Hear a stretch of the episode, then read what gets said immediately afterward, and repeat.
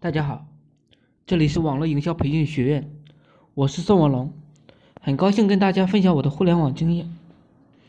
一个小男孩通过 QQ 找到我，他告诉我他的家人都死了，他们都死了。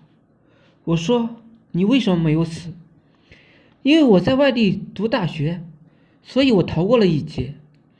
我们汶川到底得罪了谁？他嗷嗷大哭起来。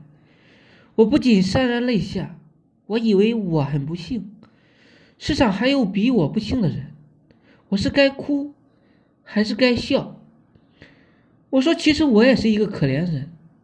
本来我觉得自己挺幸福的，父亲在生前参加过越南战争，虽说是最后一批去的，但是上战场的时候，遗书都已经写好了。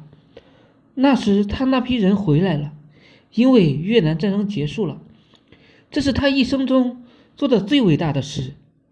但是在前几年的某天的到来，彻底的打碎了我的家。从来没有那么恨自己的无能，从来没有那么恨自己的名字。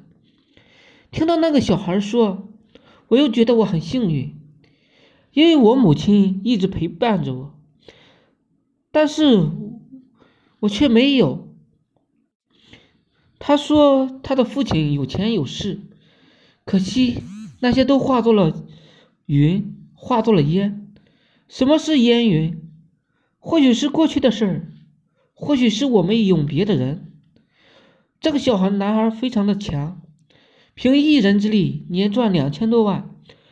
问其成功的秘诀，他回答说：“我的父母都不在了，我要是再不成功，我还活着干什么？”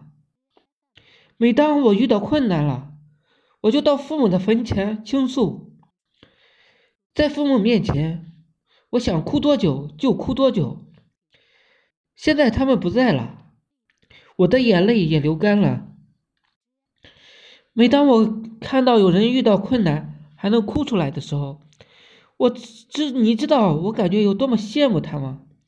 我没有回答，我自己何尝又不是这样子过来的呢？